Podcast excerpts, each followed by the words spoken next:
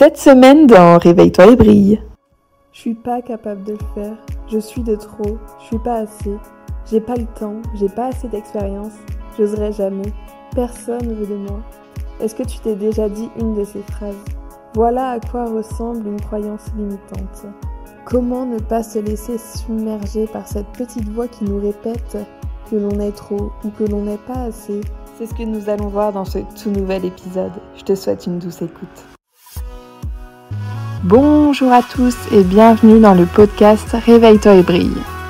Je m'appelle Manon et à travers ces différents épisodes, on va parler de l'exploration de soi, des émotions, de psychologie, de spiritualité, bref, on va parler un peu de la vie de tous les jours.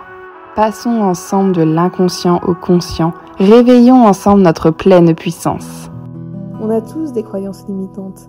Même les leaders et les entrepreneurs que tu suis ont des croyances limitantes.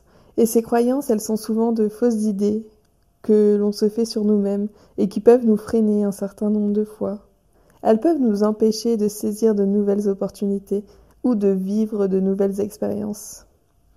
Quel que soit le domaine professionnel ou personnel, les croyances limitantes, elles nous enferment dans une sorte de zone de confort dont on n'a pas vraiment envie de sortir, parce que ce sont des croyances que l'on a depuis petit. Ces croyances, elles sont là pour nous faire penser que l'on n'est pas capable d'accomplir certaines choses. Et prenons un exemple, un parent ou peu importe, une figure d'autorité qui répète toujours à son enfant qu'il n'est pas doué, l'enfant va grandir et va croire cette croyance toute sa vie. Parce que pour lui, la figure d'autorité, elle n'a que la vérité absolue. Et plus tard, inconsciemment, tu vas avoir ce besoin de confirmer ce qu'on a dit sur toi. Et il n'y a pas que les paroles, il y a les actions aussi. Si dans ton enfance on ne t'a pas donné d'affection, tu vas intégrer que tu n'es pas importante. Donc tu vas avoir ce besoin de te rassurer, de croire tes figures d'autorité, de croire les personnes à qui tu as fait confiance. Si quelqu'un t'a toujours répété que tu ne méritais pas quelqu'un de bien, alors tu vas inconsciemment reproduire des schémas répétitifs avec des relations où ça ne se passera pas bien parce qu'au fond de toi, tu as cette idée que tu ne pourras jamais être avec quelqu'un de bien, ou que tu ne mérites pas quelqu'un de bien. Et quand cette croyance est ancrée, alors tu vas tout faire pour la confirmer. Et la question que je te propose de te poser là maintenant, c'est qu'est-ce que tu as appris sur toi-même à travers le comportement de tes figures d'autorité? Quelle est l'histoire que tous les jours tu te racontes? Et il y a aussi beaucoup de croyances limitantes dans l'environnement socioculturel. Prenons un exemple. On nous fait croire que les femmes et les hommes ne fonctionnent pas pareil, que les femmes doivent être douces, gentilles et surtout qu'elles doivent rester à leur place et ne pas trop être ambitieuses. Et ces idées-là, elles sont véhiculées depuis l'enfance à travers l'éducation et la société. Donc c'est des croyances qui viennent encore s'ancrer. Et elles sont entièrement ancrées dans la jante féminine. La première chose à faire, c'est d'identifier tes croyances, qu'elles soient sentimentales, professionnelles, relationnelles. Il y en a énormément des croyances. Et prendre le temps de lister ces croyances, ça va énormément t'aider. Je pense qu'à partir du moment où dans ta phrase il y a le mot toujours ou jamais, c'est probablement une croyance. Prenons des exemples. Je, suis toujours en retard, je suis pas assez intelligente, je suis de trop, je ne suis pas assez, je suis trop timide. Et la première étape pour surmonter tes croyances limitantes, c'est vraiment de les identifier.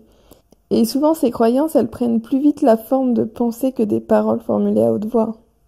Je pense que commencer par écrire, on va dire une croyance. Dans ton niveau professionnel, dans ta relation avec les autres ou sentimentale, c'est important de faire le tri entre fiction et réalité, entre vraies croyances et fausses croyances et ça va te permettre de voir à quel point elles peuvent être fausses parfois. Et une fois que tu as identifié cette croyance, le plus simple, c'est de réfléchir à des preuves qui pourraient les invalider. C'est-à-dire, reprenons l'exemple de je suis trop timide. Est-ce qu'il t'est arrivé d'être extraverti? Par exemple, oui, avec des personnes avec qui tu es très proche, tu n'es pas timide. T'arrives à sortir de ta coquille et donc à être toi-même. Donc là, c'est une croyance qui est fausse, parce que tu n'es pas toujours timide. Et généralement, nos croyances, elles ont tout un bénéfice. C'est-à-dire que là, avec la croyance je suis trop timide, ton bénéfice, c'est de te dire que tu gardes ton avis pour toi-même et que tu n'as pas envie de te mettre en avant. Et ce qui te protège, c'est le risque d'être ridicule ou qu'on se moque de toi, ou de recevoir des critiques. Et c'est dans ce sens où tu trouves souvent un bénéfice à ta croyance. Dans cet exemple de la timidité, de prendre la parole en public, finalement tu as ce confort de ne pas t'exposer, de ne pas te prendre des critiques. Tu préfères rester dans ta zone de confort. Et si tes bénéfices sont plus intéressants, alors essayez de changer cette croyance. Peut-être que ce n'est pas la meilleure chose pour toi, mais si cette croyance t'empêche de réaliser tes rêves et que tu aimerais changer tout ça, si tu as envie d'autre chose, si tu as envie d'y croire, tu sais déjà que c'est quelque chose que tu aimerais changer. Dans ces cas-là, regarde ton ego, trouve le bénéfice et dis stop. Stop, tu as envie de passer au-dessus de tout ça. Et une fois que tu as identifié cette croyance, que tu as trouvé son bénéfice, ce qu'il faut que tu essayes de faire, c'est de la remplacer. Ça consiste à se dire le contraire de cette croyance. En te servant de la pensée positive, tu vas attirer le positif dans ta vie. Plus tu te répètes du positif, plus tu mets du positif dans ta vie, plus le positif viendra dans ta vie. Et je te conseille vraiment de, faire ces petits exercices et tu vas sûrement prendre conscience de croyances que tu ne pensais pas du tout ancrées en toi, alors qu'elles y sont depuis un long moment. Alors prends un petit bout de papier, écris même juste une seule croyance dans chaque domaine de ta vie, vérifie si elle est vraie ou si elle est fausse, essaye de trouver le bénéfice à cette croyance, et remplace-la par une croyance plus positive. Comme on dit, traite-toi comme tu traiterais ta meilleure amie. C'est la fin de l'épisode de Réveille-toi et brille. Merci à toi d'être resté jusqu'au bout. J'espère que cet épisode t'a plu. Comme d'habitude, tu peux laisser un petit avis, note, le partager autour de toi, ça m'aiderait beaucoup.